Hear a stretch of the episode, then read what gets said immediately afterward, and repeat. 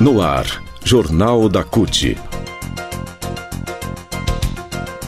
Notícias. Giro sindical. Direitos. Mundo do trabalho. Política. Economia. Saúde.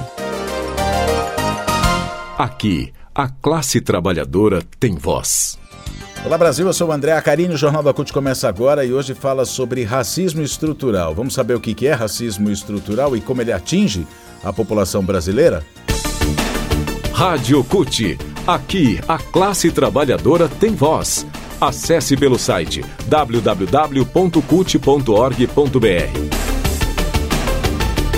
Novembro é o mês da consciência negra, né? E muito se fala que o racismo não é um preconceito somente, mas algo que estrutura a sociedade e as relações de poder. Muito se fala sobre o racismo estrutural. Só que ainda hoje Racismo estrutural é confundido com o racismo institucional, o que levanta questionamentos de como ele funciona e de como atinge a vida das pessoas. E é isso que a gente vai falar hoje no Jornal da CUT.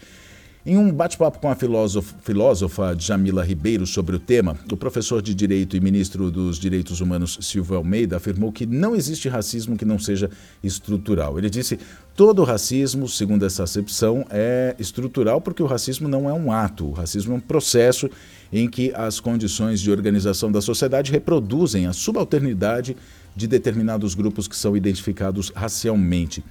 É estrutural, ele diz, porque estrutura todas as instituições. Ele é autor, não é, o Silvio de Almeida, do, do livro O que é Racismo Estrutural, da coleção Feminismos Plurais, que é uma coleção coordenada justamente pela Djamila Ribeiro. O ministro de Direitos Humanos ele continua que o racismo estrutural não é só uma questão moral, não só uma questão jurídica, não é uma questão somente econômica. Ele lembra que o racismo está, está em todas as estruturas da sociedade.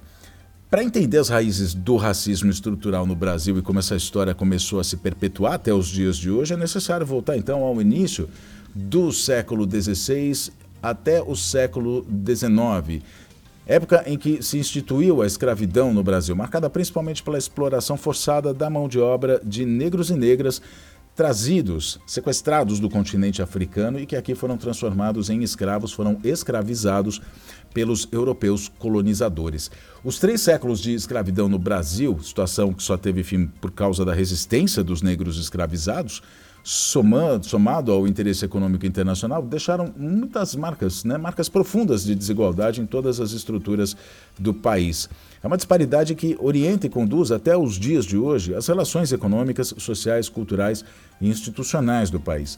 No pós-abolição, depois de 1888, pessoas negras não tiveram acesso à terra, indenização, tampouco reparo pelo tempo de trabalho forçado. Muitos permaneceram nas fazendas em que trabalhavam em serviço pesado, serviço informal. Foi a partir daí que se instalou, inclusive, a exclusão das pessoas negras dentro das instituições, na política, nos espaços de poder. Então, racismo estrutural é um conjunto de práticas discriminatórias institucionais, históricas culturais dentro de uma sociedade que frequentemente privilegia algumas raças em detrimento de outras. E a gente bem sabe que privilégio hoje na nossa sociedade é majoritariamente da raça branca, não é? Então, isso é um racismo estrutural. Todas as relações que, que, uh, que permeiam a nossa sociedade, elas favorecem né, é, a raça branca. Por isso que a gente fala que é um racismo estrutural, porque a, a, os negros, as negras, enfim, outras raças também ficam aquém né, dessa, desse privilégio ou dessa, vamos dizer, de, de, de, de, a sociedade realmente contemplar a igualdade entre todos. Então, o termo é, racismo estrutural é usado para reforçar o fato de que Há sociedades estruturadas justamente no racismo que favorece, como a gente está dizendo, pessoas brancas e desfavorece negros e indígenas. Falar de racismo estrutural é lembrar das questões centrais que mantêm esse processo longo de desigualdade entre brancos e negros e que se desdobram no genocídio, por exemplo, de pessoas negras, no encarceramento em massa, na pobreza e na violência contra as mulheres. O racismo tem diversas maneiras de se manifestar. Isso quem diz é a doutora em Educação pela Universidade de São Paulo, Adriana Moreira, e ela alerta que é necessário pensar em estratégias e instrumentos para justamente combater isso. Um exemplo que ela dá é o quesito cor. De acordo com ela, o sistema que controla as matrículas e as informações das crianças nas cidades foi implementado sem que nenhum funcionário da rede passasse pela formação para defender o quesito, o quesito cor.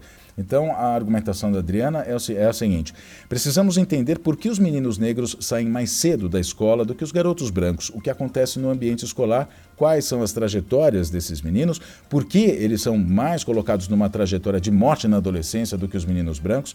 São questões fundamentais que, quando a gente discute, a estruturação dos processos constrói a racionalização das instituições e das relações institucionais e interpessoais. Isso ajuda a pensar em possibilidades de desfazer esses processos.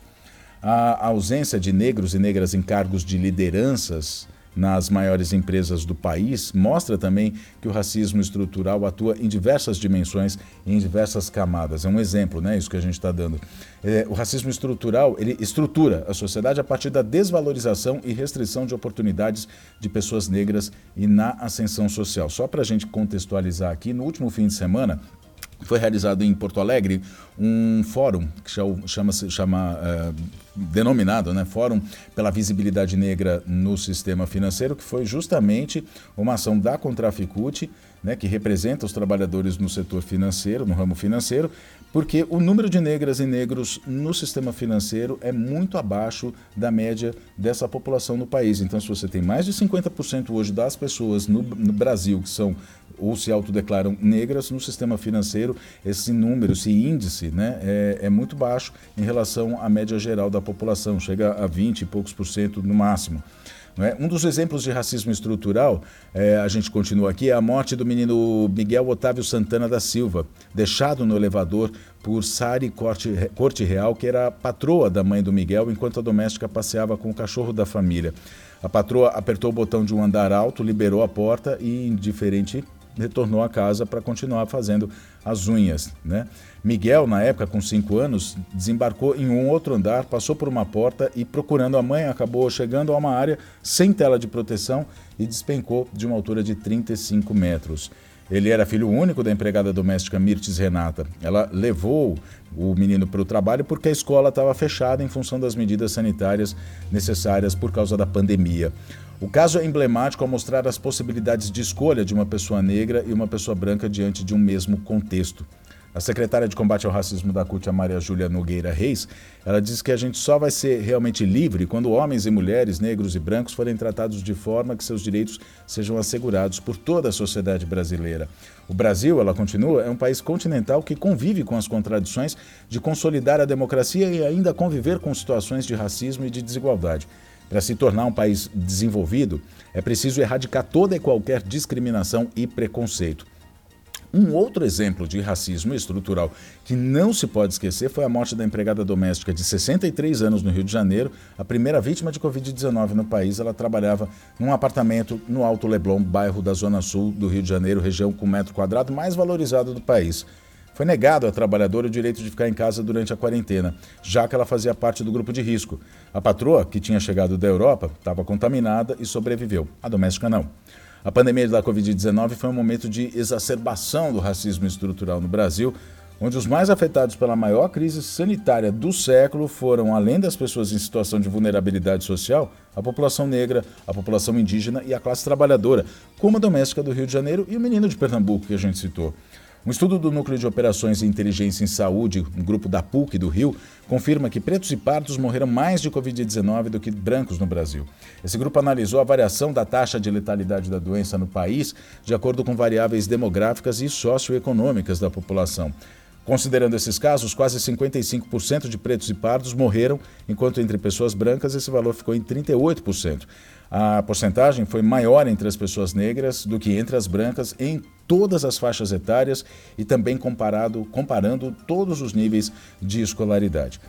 Para fechar, para combater o racismo e essas desigualdades é preciso uma disposição política de reconhecimento, diz a Adriana. Ela fala o seguinte: quando a gente discute racismo, a gente está discutindo uma possibilidade de readequação e de distribuição de bens materiais que são simbólicos na sociedade brasileira e isso é uma questão central, conclui a Adriana.